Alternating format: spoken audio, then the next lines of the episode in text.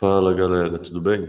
Essa é a leitura comentada do Mining the Future, que é o nosso relatório mensal do mês de outubro. Eu sou o Caioleta, eu sou o head de pesquisa da Arthur. Bom, começar falando que agora a Arthur, que antes se denominava Arthur Mining, virou Arthur Inc. Essa mudança acontece por conta de uma mudança de posicionamento de estratégia que a gente está executando. Antes a gente era focado única e exclusivamente na mineração de ativos digitais. E agora a gente está expandindo as nossas operações e pensando também em fazer e dentro das nossas operações a gente vai executar também a computação de alto desempenho, que é conhecido como HPC ou High Processing Computing. Isso é interessante para a gente enquanto empresa, porque quando a gente só minera Bitcoin, a gente está muito mais exposto às flutuações do preço do Bitcoin, claramente. Né? E quando a gente minera dados para o ecossistema de inteligência artificial, de, de HPC como um todo, a gente pode garantir uma receita fixa e estável o que mitiga um pouco da volatilidade do preço do Bitcoin. Enfim, para mais informações sobre o assunto é só clicar no nosso site, que é arthur.inc. Bom, começando falando da variação histórica do preço do Bitcoin. É, nesse último mês a gente teve um crescimento de 28% e, portanto, agora no ano a gente está acumulando uma alta de 114%. O preço do Bitcoin no dia 1 de novembro estava em 35.420 enquanto no dia 1 de novembro de 2019, há quatro anos atrás, o preço estava em 9.260 dólares. Há oito anos atrás, o preço do Bitcoin estava em 328 dólares. E há 12 anos atrás, em 1 de novembro de 2011, o preço de um Bitcoin era 3 dólares e 16 centavos. A rede também continua em franco crescimento. O hash rate no primeiro dia de outubro estava em 398 exahashes e a gente fechou o mês com uma taxa de hash, né, a hash rate de 481 exahashes. Comparando esse número com o número do começo do ano, quando a gente estava em 279 exahashes, a gente observa um crescimento anual de 72% na taxa de hash da rede. A variação mensal foi de 20% também, ou seja, a rede segue crescendo a passos largos. Cada vez mais empresas estão entrando e estão alocando mais poder computacional nela. Com isso, a dificuldade também segue crescendo constantemente. Aqui nos, nas imagens a gente pode ver esse padrão mais volátil é a hash rate medida no momento. Essa, esse padrão aqui mais coloridinho começa num verde, vai se tornando amarelo e laranja é a hash rate média. Esses degraus que estão em rosa, violeta, vermelho, não sei, roxo, não sei que cor é essa, eles representam a dificuldade. E a gente vê que agora a gente atingiu a dificuldade máxima. E no ano a variação da dificuldade está em 75%, sendo que no mês a variação da dificuldade foi de 9%. Falando um pouco agora das notícias do ecossistema. Bom, a XP anunciou o fechamento da X-Stage, que é a segunda tentativa deles de entrar no ecossistema de Bitcoin lançando uma corretora própria.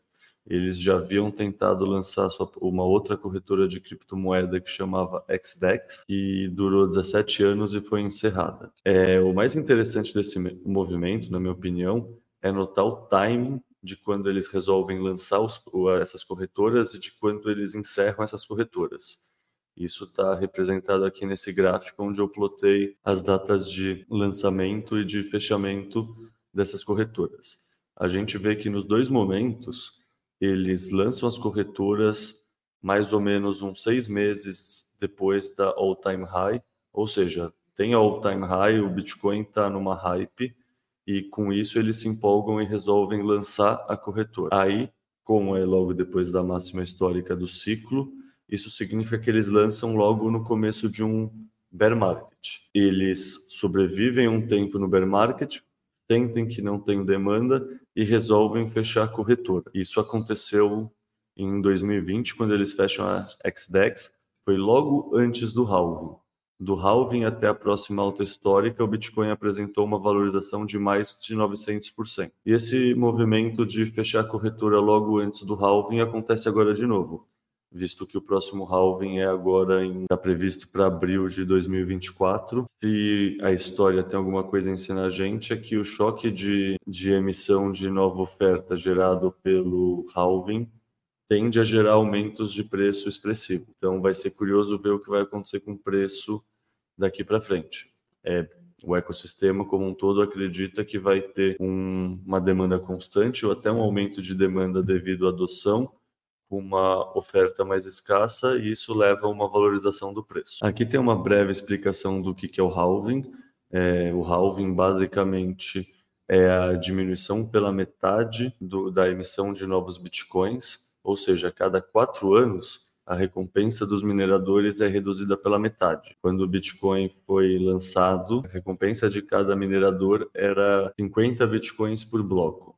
Hoje em dia, depois de três halvings, ou seja, começou com 50, no primeiro halving essa, essa recompensa caiu para 25, depois do segundo halving caiu para 12,5, depois do terceiro halving essa recompensa para os mineradores caiu para 6,25. A partir de abril do ano que vem, essa recompensa dos mineradores vai estar em 3,125 bitcoins. A gente fala que é de quatro anos, mas na verdade é aproximadamente a cada quatro anos, porque na verdade o tempo na rede do Bitcoin é medido em número de blocos e não no tempo do nosso calendário gregoriano. Então, na verdade, um halving acontece a cada 210 mil blocos. Bom, uma outra notícia interessante é que a Marathon, que é uma das maiores mineradores do mundo, vai começar a diversificar a sua custódia de, dos, dos bitcoins que eles mineram. Atualmente, eles estavam usando a custódia só da Coinbase e agora eles vão diversificar e começar a usar os serviços da Fidelity também para diversificar a custódia e com isso diminuir pontos únicos de falha na sua operação. Uma outra notícia que foi bastante comentada esse mês foi a aprovação pela Câmara dos Deputados do Brasil para uma nova for, forma de cobrar impostos do ecossistema. Na verdade, isso está dentro de um escopo maior, que é uma proposta de lei que está tentando regular investimentos no exterior para pessoa física e para empresas, mas ela também acaba afetando os criptoativos. Aparentemente, o que vai ser consolidado é uma alíquota única de 15% no imposto de renda, mas isso só foi aprovado ainda na Câmara dos Deputados e não no Senado. Então, pode ter muito espaço para o texto ser modificado e nada garante que esse texto vai ser aprovado, para ser bem transparente. Então, isso é interessante ter em mente, mas ainda não é um fato consumado, ainda é uma hipótese, é uma hipótese muito provável, mas isso é diferente do que ser um fato consumado. Bom, depois de 15 meses, a estratégia de investimento da MicroStrategy voltou a estar positiva. A MicroStrategy é uma empresa que no final de 2020 começou a alocar todo o seu, seu patrimônio livre que não estava alocado em nenhum lugar e não estava sendo usado na parte operacional da empresa em Bitcoin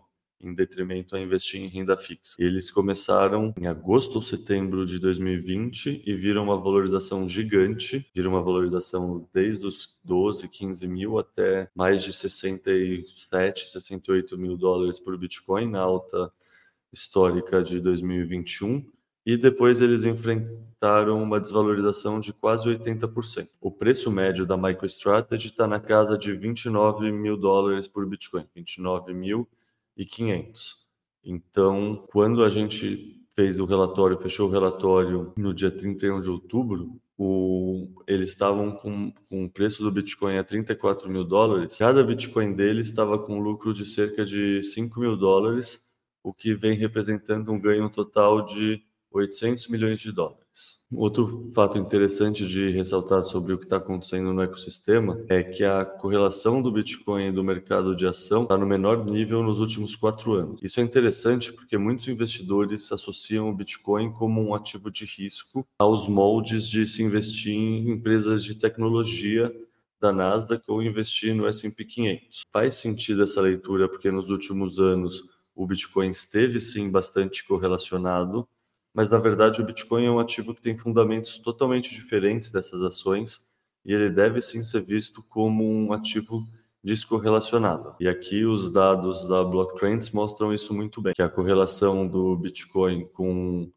tanto o S&P 500 quanto a Nasdaq está nos menores níveis nessa janela temporal. Bom, uma notícia interessante que saiu também é um comentário do JP Morgan que os principais players do mercado tradicional vêm procurando informação sobre a questão de tokenização de ativos digitais. Ou seja, o Bitcoin chama atenção e é relevante, mas na verdade os players institucionais estão muito interessados nessa história de tokenizar ativos do mercado tradicional e, ao fazer isso, poder transacionar ativos do mundo tradicional em blockchains. Isso, inclusive, já começa a acontecer e, nesse mês de outubro, o JP Morgan realizou a primeira transação de liquidação de garantias usando a blockchain com essa lógica de tokenização ao tokenizar ações da BlackRock. Bom, uma coisa interessante que aconteceu no ecossistema também foi que em outubro a Cointelegraph acabou publicando uma notícia de que o ETF spot de Bitcoin da BlackRock havia sido aprovado. Isso gerou um, uma disparada no preço do Bitcoin, que em pouco tempo passou de 27 para 30 mil dólares. Em pouco tempo, assim, poucos minutos. E logo essa notícia foi desmentida e o preço recuperou. Recuperou não, regrediu de volta ao patamar inicial. É interessante notar que, mesmo com o preço tendo caído de volta para os 27 mil dólares na época, na hora, né? Hoje em dia já está nos 35 mil dólares. Essa notícia mostra que tem sim uma grande demanda represada pelo ETF spot de Bitcoin. E segundo o Cauê Oliveira, que é analista da Block Trends Research, só essa publicação da Cointelegraph já e esse aumento do preço relacionado gerou uma liquidação de cerca de 66 milhões de dólares dos investidores que estavam alavancados. É, uma outra coisa muito interessante foi quando pediram para o Larry Fink, que é o CEO da BlackRock, opinar sobre essa notícia, o que tinha acontecido, ele não simplesmente descartou que era só uma fake news e que era um efeito especulativo, mas ele fez questão de ressaltar que isso significava que o Bitcoin começa a ser visto como um ativo que é flight to safety pelo mercado tradicional. Tipo, o que é um flight to safety? Flight to safety é um ativo que em momentos de estresse é procurado pelos investidores. Então é muito interessante você pensar que o Bitcoin, que sempre foi visto como um ativo extremamente arriscado, começa a ser visto como um ativo justamente oposto, um ativo seguro na ótica de players do mercado tradicional. Aqui a gente vê uma comparação do Bitcoin com outros ativos, seja o ouro, aqui em laranja, seja é, o S&P 500, aqui em cima a Nasdaq, aqui embaixo os, os títulos do Tesouro Americano. Geralmente, os títulos do Tesouro Americano que eram vistos como ativo de segurança, um ativo livre de risco que as pessoas faziam esse movimento de flight to safety. Isso não vem sendo observado. E aqui eu separei três janelas temporais para ilustrar justamente isso.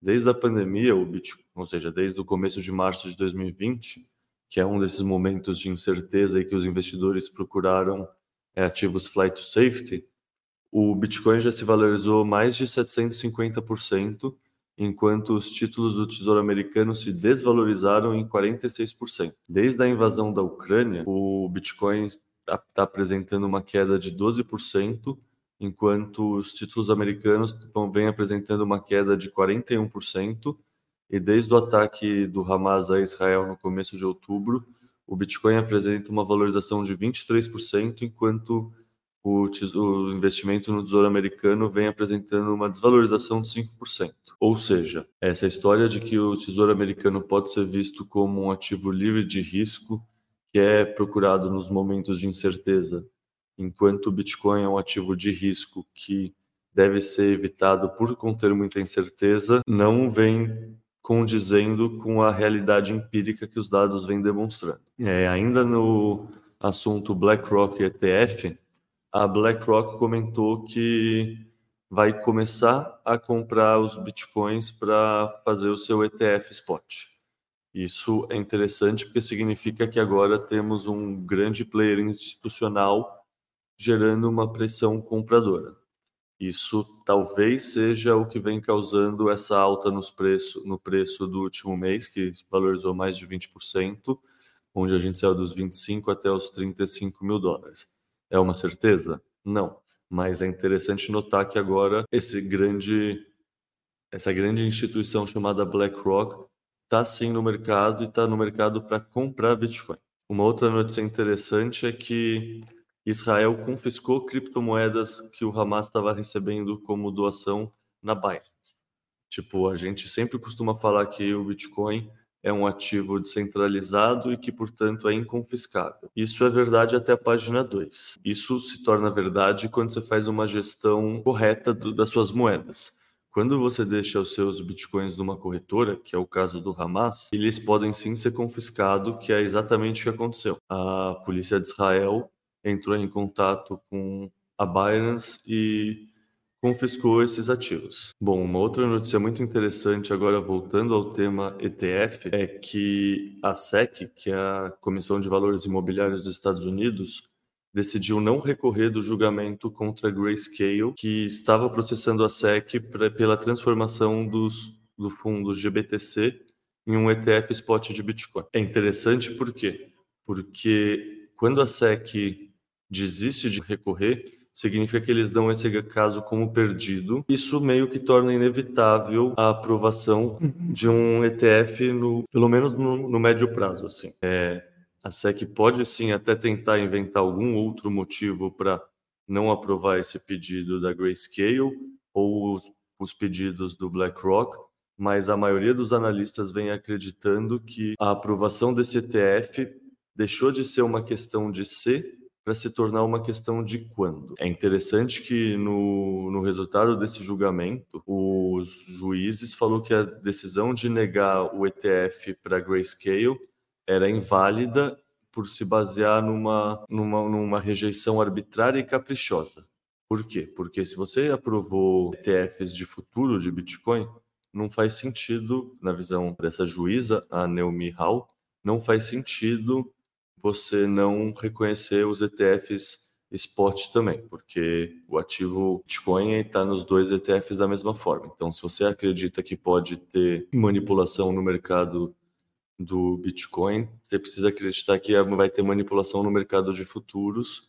E se você acredita que pode ter um ETF de futuros, então você tem que acreditar que pode ter um ETF de Bitcoin também. E é interessante também como adendo falar que esse fundo da Grayscale, que é o Grayscale Bitcoin Trust, ou GBTC, é um dos maiores detentores de criptomoedas do mundo. Eles têm mais de 600 mil bitcoins sob gestão. Bom, a SEC também, nessa atuada de notícias de derrotas do ponto de vista jurídico, resolveu retirar a ação que eles vinham tocando contra a Ripple. Isso aconteceu depois que a juíza Analisa Torres determinou que a XRP, que é a Ripple, não pode ser considerada um valor mobiliário em junho desse ano. É, uma outra notícia que mostra como o ecossistema vem se desenvolvendo é que vem ocorrendo a deslistagem de diversas criptomoedas das exchanges nesse último ano. Isso é um processo natural porque assim, a todo ano são lançadas milhares e milhares de novas criptomoedas. A grande maioria não consegue adesão do mercado, não consegue efeito de rede nenhum e se torna um projeto abandonado. O que o gráfico aqui mostra é exatamente isso. Se a gente vê, em 2017, só 190 criptomoedas tinham sido descontinuadas, deslistadas, e em comparação, no ano passado, em 2022, foram mais de 3 mil moedas que foram deslistadas, e esse ano esse número já passa de 3,4 mil. E é uma tendência que a cada ano esse número aumente, porque a cada ano vão ter mais moedas sendo lançadas, e ainda tem as antigas que não foram deslistadas ainda, mas que é a tendência que elas sejam. Aí uma outra notícia agora envolvendo o Sam Bankman-Fried, que é o ACO da FTX, ele tentou suprimir o preço do Bitcoin abaixo de 20 mil dólares. Isso é uma notícia interessante porque ele estava roubando os fundos dos seus próprios clientes para vender o Bitcoin dos seus clientes para tentar gerar essa pressão vendedora que suprimiria o preço do Bitcoin abaixo dos 20 mil dólares. Isso mostra o quê? Isso mostra que o último ciclo inteiro foi bastante afetado por essa ação de, de players como ele, players que estavam na má fé, tentando atacar o Bitcoin de maneira direta ou indireta. Então, muita gente se frustrou no ciclo passado que muita gente esperava uma alta que chegar, fizesse o Bitcoin chegar a 100, 200 mil dólares, e isso não aconteceu. Isso não aconteceu por conta do banimento da China, que fez os mineradores de Bitcoin terem que desligar suas máquinas, gerando uma queda na hash rate de 50%.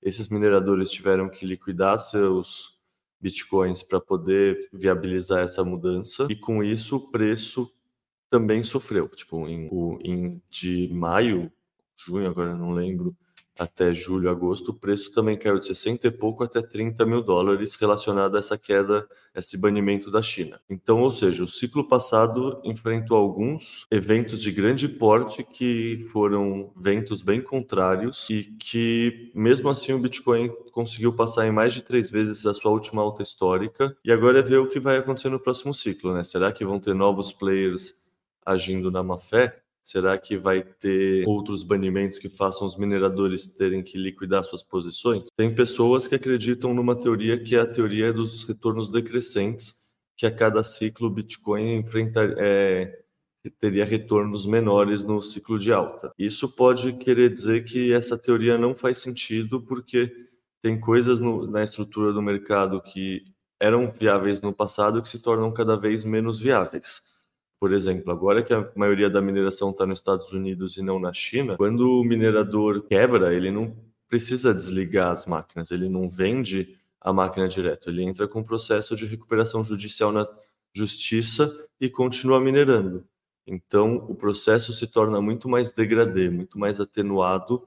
Então, possivelmente, isso tem uma capacidade menor de afetar o preço do Bitcoin no curto prazo. É, a Unchained Capital, que é uma grande fornecedora de serviços financeiros no Bitcoin, aumentou sua rede de custódia ao adicionar a CoinCover, que é uma empresa que gerencia mais de 5 milhões de carteiras cripto. Com isso, eles atingiram a marca de mais de 2 bilhões de dólares sob custódia. Isso é interessante que mostra como existem cada vez mais soluções de custódia e essas soluções vão crescendo e o mercado vai se consolidando. Ou seja, um, no fundo, essas notícias, tanto a quebra da FTX e o Sam Bankman-Fried ser preso, quanto essa questão da consolidação, da expansão da Unchained Capital e toda a questão dos ETFs mostra o quê?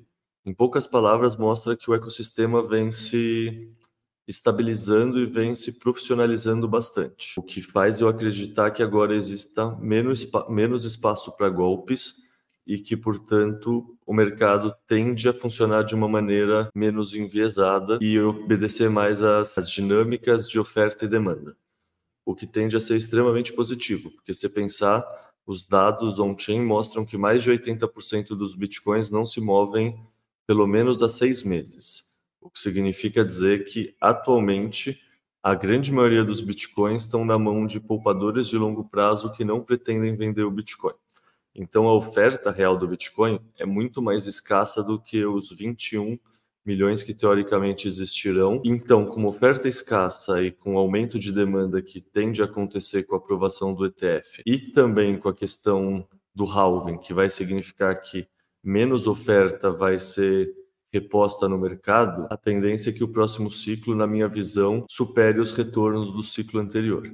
Mas, no fundo, isso só o tempo dirá, que a gente tenta simplesmente interpretar as notícias e o que está acontecendo no ecossistema. A gente não tenta fazer previsão de preço. Enfim, fazendo o disclaimer de sempre que isso aqui é um, um material que é puramente educacional e não tem objetivo nenhum de dar sinal de compra ou de venda. É, isso são é responsabilidade do investidor pessoalmente. A gente simplesmente quer informar sobre o ecossistema para as pessoas entenderem melhor como está o cenário atual. Bom, meu nome é Caioleta, como eu falei no começo, eu sou o head de pesquisa da Arthur. Se vocês quiserem conversar comigo, tirarem dúvidas, vocês podem me contatar tanto pelo Twitter quanto pelo LinkedIn.